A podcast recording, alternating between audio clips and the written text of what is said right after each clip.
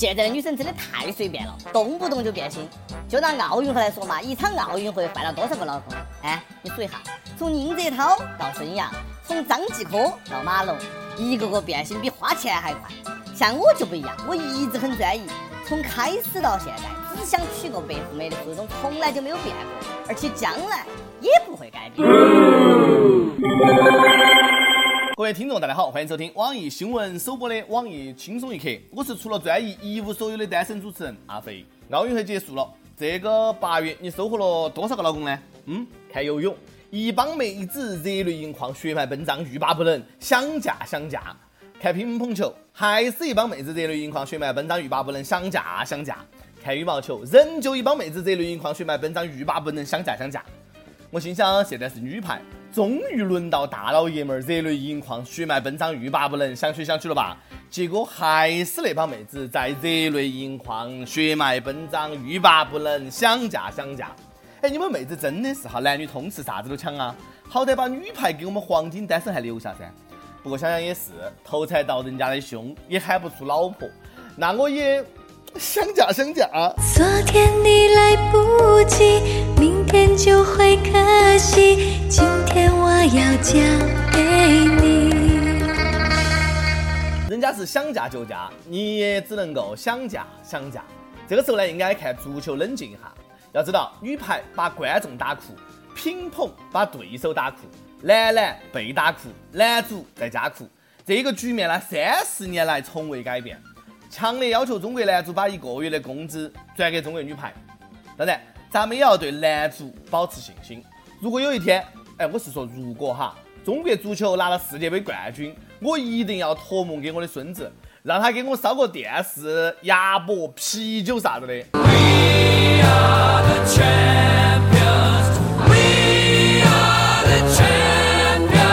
随着里约奥运会结束了，跟老公们的爱情故事也结束了。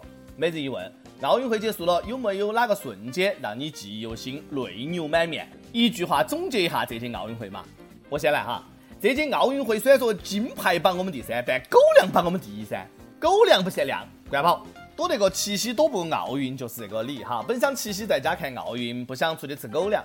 没有想到奥运会上啊，狗粮更多，而且原以为只是偶尔吃顿狗粮，后来我发现自己错了。现在我能顿顿都吃啊，从里约在线发过来的新鲜狗粮，你看嘛。无名下男友张孝成七夕表白，秦凯求婚合资全世界见证，孙杨傅园慧摸头杀，许昕赛后亲吻女友姚燕，成龙夺冠比心女友王世贤，郑淑英赵帅情侣冠军。神枪侠侣，杜丽庞龙。刚真，这届奥运会是我吃狗粮吃的最多的一届。更心塞的是，我尼玛还吃胖了。真的是各种花式虐狗哈！难不成运动员们在秀恩爱的时候顺便比了个赛？我不服，老师，为啥子他们谈恋爱不影响成绩？不过这奥运级别狗粮还是值得一吃，毕竟含金量高高的。来人呐，把朕的黄金狗粮呈上来！这届奥运会除了狗粮发的请，我还发现一项来自东方不成文、非常特别、神秘非凡的夺冠庆祝仪式，那就是吃泡面。孔胖胖家女孩子夺冠后吃香辣牛肉面庆功，刘胖胖家傻孩子夺冠后吃红烧牛肉面庆功，小鲜肉陈爱生夺冠后吃香菇炖鸡面庆功，就连咱们郎平指导也在背着女排的姑娘们偷摸吃面。祖国的泡面，神秘的东方力量，那是我们夺冠的法宝。所以里约奥运会最大的赢家是方便面。人家厂商说了，我们从来不花钱打广告，这波广告打得我服，好害怕方便面会涨价哦。那要是零八年奥运会，你让运动员吃泡面看看，他们非得给你寄，哭到喊到去食堂。记得零八年北京奥运采访准备回国的外国运动员的时候，问到这次奥运有遗憾吗？外国运动员回答：有，村里的美食还没有尝完，还有几个摊档没有吃。那这届奥运会的饭得有多难吃呢？当然要求也不能太多，毕竟主办方穷，能够提供开水就不错了。通过这点呢，我看出泡面算是个安全食品。奥运冠军都吃啊，肯定没得问题。以后哪个再说泡面是垃圾食品，我跟哪个急。而且这个泡面它口味繁多，百吃不厌。像这位老板儿，给员工多发点泡面，今天吃红烧牛肉，明天吃老坛酸菜，后天吃海鲜虾仁儿，天天换到样的吃泡面，人家就不辞职了，不是？继最有情怀辞职信世界那么大，我想去看看之后，近日有一封辞职信火爆了，是上海一个吃货写的，他的辞职理由仅有十六个字：天气太热了，公司附近的外卖都吃腻了。对此，主管回复：注意体重。现在的年轻人为何如此的娇嫩呢？嗯，当年学校的食堂我早就吃腻了，也没有见过转学噻。我家附近的外卖吃腻了，也没有见我换个家噻。最重要的是女朋友煮的菜吃腻了，你见我剁过右手吗？看来真的是不想干了，天天上班想到吃，可长点儿心嘛！以后找工作一定要找个外卖多的地方。吃呀吃呀吃呀吃呀吃呀吃，吃呀吃呀吃呀吃呀吃呀吃。难不成是因为最近大家都想找份经纪人的工作，吃老板娘眼红了？咦，老板娘虽好吃，可不要贪杯哦！不想干了就直说，不要整那些虚头巴脑的。以后向老板辞职就写：我不想成为宋哲，老板马上批。建议各位老板呢，从阿三国引进一批奇才，人家不挑外卖，吃刀片儿还能活到起。我个人呢比较喜欢麻辣味儿的刀片儿，不知道三哥咖喱味儿的刀片儿好吃不？日前呢，印度一个男子因腹痛。被送进医院，医生在检查之后惊讶地发现，他的肚子里面呢，竟然有多达四十枚刀片儿。所幸手术比较成功，没有出现生命危险。这位阿三大哥说了，他有一种无法控制的冲动，去吃刀片儿，且迷恋这种味道，还是原来的配方，还是熟悉的味道。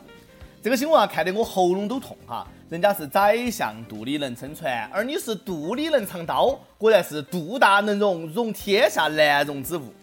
哎，三哥，这个外挂开的牛逼哈！要说开挂就是开挂，完全不讲道理。咱们古代吞个啥都能死，哎，如今天天吃刀片儿都能够两个月没得啥事情。无敌是多么多么寂寞。估计呢是中国的武侠小说看多了，想练就江湖绝学口吐飞刀。不过有本事吃进去，也要有本事拉出来才算你牛噻。刀片的味道值得细嚼慢咽。有的人坑自己，有的人坑爹。前几天呢，武汉一个老汉儿陪儿子打篮球，结果呢意外导致骨折。看到老汉儿受伤，儿子呢并没有打幺二零，而是通过古装剧里面截骨手法帮他们老汉儿截骨。